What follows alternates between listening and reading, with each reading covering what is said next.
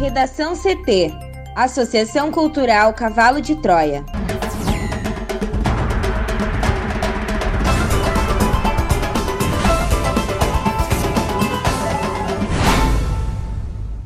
Agora, no Redação CT. Justiça arquiva denúncia contra policiais investigados pela morte de engenheiro em Marau. Região metropolitana acumula alta de 4,88% em itens de alimentação. Teste de vacina belga contra a Covid-19 será feito nos hospitais Conceição e clínicas em Porto Alegre. Festival de Cinema de Gramado tem programação divulgada.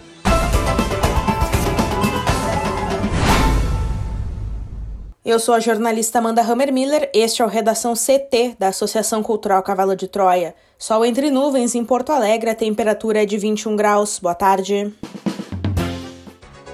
A quinta-feira deve ser de chuva no Rio Grande do Sul. À tarde, ela se torna isolada, mas ainda há risco de descargas elétricas e queda de granizo. As rajadas de vento podem chegar aos 50 km por hora. A previsão do tempo completa daqui a pouco. Porto Alegre amanheceu com semáforos fora de funcionamento em diversos pontos da cidade. Os motoristas precisaram redobrar a atenção. Um caminhão e um carro bateram na freeway pouco antes da BR-116, no sentido litoral capital. Teve congestionamento no local. O motorista do carro recebeu atendimento. Na RS-118, em Alvorada, um carro e um caminhão betoneira colidiram na altura do quilômetro 28, no sentido Viamão-Gravataí. O motorista do carro ficou ferido e já foi socorrido. Um homem morreu em um acidente entre um carro e uma carreta na BR-293 em Piratini, no sul do estado, na tarde de ontem. De acordo com a Polícia Rodoviária Federal, a colisão entre os veículos aconteceu no quilômetro 69 por volta das 14h30. Um Fiat Uno com placas de Piratini colidiu transversalmente com uma carreta Mercedes-Benz com placas de cruz alta. O condutor do Uno, de 60 anos, morreu no local. O motorista da carreta não se feriu. A identidade da vítima não foi divulgada.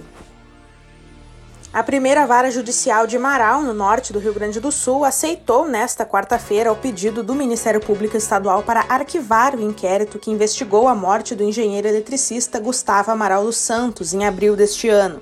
A vítima, de 28 anos, foi morta a tiros durante uma ação policial que ocorreu em 19 de abril de 2020. A decisão da juíza Margot Cristina Agostini acolheu as alegações do MP, que entendeu que três policiais investigados não tiveram participação na morte e um deles agiu em legítima defesa. A família de Gustavo informou que vai entrar com recurso contra essa decisão. O inquérito policial concluiu que o soldado da Brigada Militar que foi autor do disparo agiu em legítima defesa putativa, ou imaginária, imaginando que a vítima era um perigo iminente. Ele não foi indiciado por nenhum crime. Conforme o delegado Norberto Rodrigues, responsável pela investigação, o policial militar foi excluído de responsabilidade na parte criminal. Já na Brigada Militar, o policial foi indiciado pela morte. Na época, Gustavo e três colegas transitavam pela ERS 324 quando foram surpreendidos por um confronto. Dois assaltantes que haviam roubado uma caminhonete não obedeceram a uma ordem de parada e fugiram em direção ao veículo do grupo. Gustavo foi atingido por tiros e chegou a ser socorrido, mas não resistiu. O irmão gêmeo de Gustavo, Guilherme do Amaral dos Santos, relatou à época do crime que o irmão não esboçou reação e que o soldado atirou duas vezes sem anunciar ou dar voz de prisão. Região metropolitana acumula alta de 4,88% em itens de alimentação. A repórter Juliana Preto traz os detalhes. Em meio à pandemia do coronavírus, a alimentação está cada vez mais pesando no orçamento das famílias. Na região metropolitana de Porto Alegre, alimentos e bebidas acumulam alta de 4,88% entre janeiro e agosto de 2020 conforme o Índice de Preços ao Consumidor Amplo, calculado pelo IBGE. Dos nove grupos de produtos e serviços que compõem a inflação oficial do país, esse é o que apresenta maior variação e tem elevação acima da média, já que o IPCA subiu 0,21% no ano. Na Grande Porto Alegre, o produto com maior elevação no ano é a cebola, com inflação acumulada de 87,77%. Também figuram entre as maiores altas até agosto os itens da cesta básica, com oscilação acima de dois dígitos. São os casos de óleo de soja, feijão, leite, batata e arroz. A situação verificada na capital gaúcha e seu entorno acompanha uma tendência nacional. No ano, o IPCA acumula avanço de 0,7% no Brasil, enquanto alimentos e bebidas registram elevação de 4,91%. O economista e professor da Escola de Negócios da Pontifícia Universidade Católica do Rio Grande do Sul, Gustavo Inácio de Moraes, ressalta que a demanda por alimentos cresceu durante a pandemia, configurando-se em uma das razões para a alta generalizada dos preços dos produtos alimentícios. Neste sentido, Moraes lembra que, após a adoção de medidas de restrição para a circulação de pessoas no intuito de conter o avanço da Covid-19, muitas pessoas passaram a cozinhar em casa. O auxílio emergencial de 600 reais também contribuiu para manter parte do poder de consumo da população.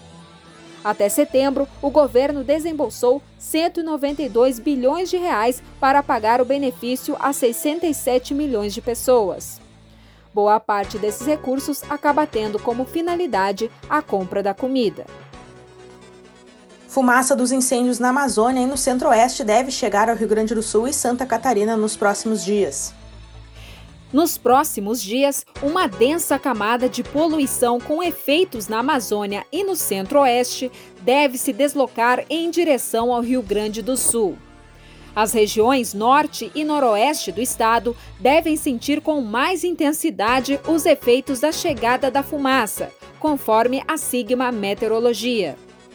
Entre os efeitos estão o horizonte com tons alaranjados e a possibilidade de chuva ácida que é uma precipitação com tons mais escuros. Esse fenômeno está relacionado à presença do carbono negro, um material originado da queima de biomassa em decorrência das queimadas. De acordo com a Sigma Meteorologia, as simulações numéricas do Centro Meteorológico Europeu mostram uma ampla e densa pluma de aerossóis no interior da América do Sul, descendo da região amazônica e se somando às queimadas do Pantanal Mato Grossense até o sul do Brasil. O avanço de uma frente fria ao longo da quinta-feira deve afastar essa fumaça do Rio Grande do Sul em direção a áreas de Santa Catarina, porém com menos intensidade. Fenômenos como o céu alaranjado e a chuva ácida podem ocorrer entre o oeste, Planalto Sul e áreas de maior altitude de Santa Catarina. Entre a sexta-feira e o sábado, a fumaça deve chegar à Argentina e ao sul do Paraguai, podendo ter efeitos também no Rio Grande do Sul devido a uma nova configuração do chamado jato de baixos níveis, auxiliando no transporte desses poluentes, somado à presença das áreas de instabilidade que estarão atuando sobre o estado. A junção de fatores deve acabar favorecendo uma nova ocorrência de chuva ácida em algumas regiões. Para o Redação CT, Juliana Preto. Luiz Fux toma posse nesta quinta-feira como presidente do STF. Juliana. Ao assumir a presidência do Supremo Tribunal Federal nesta quinta-feira, o ministro Luiz Fux citará temas que estipulou como prioridade para sua gestão, como combate à corrupção, inovação tecnológica, direitos humanos, meio ambiente e recuperação econômica no pós-pandemia do coronavírus. Fux substitui Dias Toffoli, que comandava o STF desde 2018. Um dos principais defensores da Operação Lava Jato na corte, o magistrado não pretendia, em princípio, fazer uma defesa enfática da força-tarefa, que vem sendo alvo de críticas, inclusive por parte do Procurador-Geral da República, Augusto Aras. Em conversas reservadas, no entanto, Fux continua elogiando a Lava Jato e ponderando que a importância da operação não deve ser diminuída diante de eventuais equívocos em um trabalho tão extenso. Por causa da pandemia da Covid-19, a cerimônia de uma hora e meia será restrita e adaptada com divisórias de acrílico e álcool gel para evitar o contágio. A solenidade será acompanhada presencialmente por apenas 50 pessoas, que é um quinto das 250 cadeiras da sala de sessões plenárias. caberá ao ministro Marco Aurélio Melo fazer uma homenagem ao novo presidente. Além dos ministros do tribunal e de familiares, também foram convidados para a posse o presidente Jair Bolsonaro e os presidentes da Câmara Rodrigo Maia e do Senado Davi Alcolumbre. A chegada de Fux ao Supremo é vista ainda sob desconfiança pelo Planalto. De perfil mais discreto, o novo presidente faz um contraponto a Toffoli, que manteve boas relações com o governo Bolsonaro. Fux já sinalizou, por exemplo, que em sua gestão trabalhará para afastar a corte da política. Em conversas reservadas, ele disse que optará pela formalidade no trato com os demais poderes, o que inclui evitar contatos via WhatsApp e até mesmo jantares em Brasília. Os hospitais Conceição e Clínicas realizarão os testes da vacina criada pelo laboratório belga Janssen Pharmaceuticals. O estudo foi autorizado pela Anvisa em agosto. As aplicações em Porto Alegre ainda não têm data para iniciar. Segundo o chefe do Serviço de Infectologia do Conceição, Breno Santos, o hospital tem capacidade de receber até 2 mil voluntários.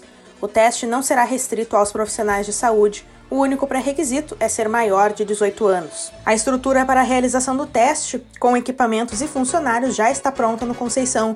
Os participantes serão recebidos na tenda montada para atendimento de coronavírus na sede da instituição. As doses da vacina, porém, ainda não chegaram. Breno Santos estima que o estudo em Porto Alegre vai durar até quatro semanas. A seleção dos participantes inicia assim que o Comitê de Ética do hospital liberar o estudo, o que ainda não tem previsão de data.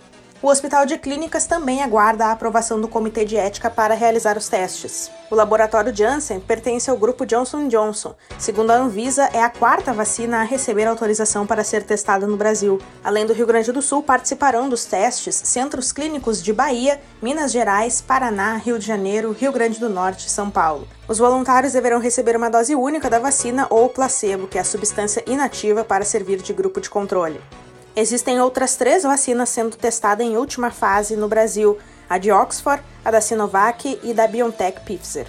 Os testes da vacina Sinovac também acontecem no Rio Grande do Sul pelo Hospital São Lucas da PUC.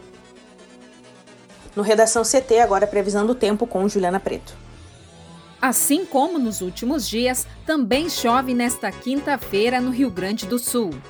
Segundo a SOMAR Meteorologia, a atuação de um ciclone extratropical no oceano entre a Argentina e o Uruguai dá origem a uma nova frente fria e mantém a instabilidade em parte do estado.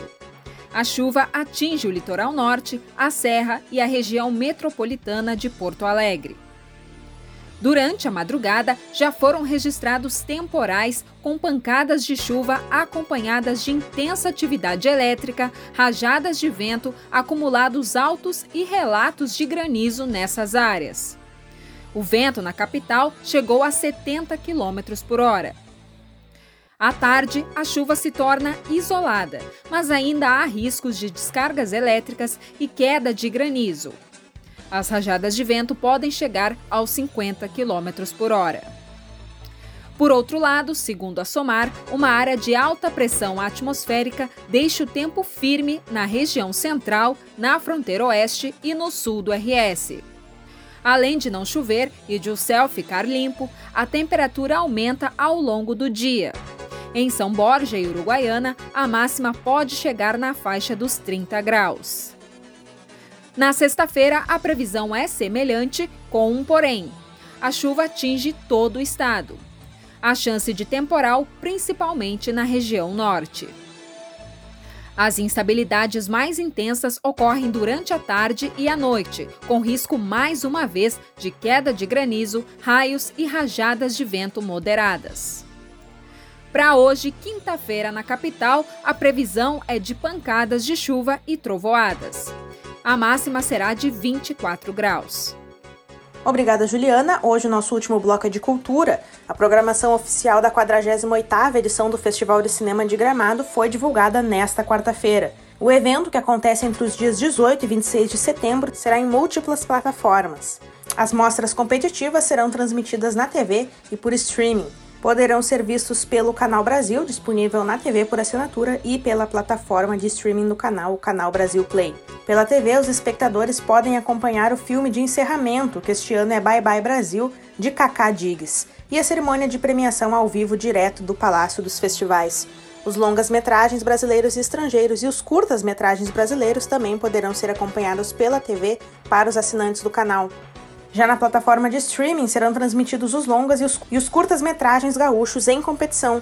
A plataforma disponibiliza por 24 horas os curtas-metragens brasileiros e transmite também a cerimônia de premiação ao vivo. Os tradicionais debates, o Educavídeo e o Gramado Film Market, serão transmitidos pelas redes sociais. A organização do festival confirmou também que o longa-metragem estrangeiro Tumimanques não faz mais parte da mostra competitiva. Redação CT, apresentação Amanda Hammermiller, colaboração Juliana Preto.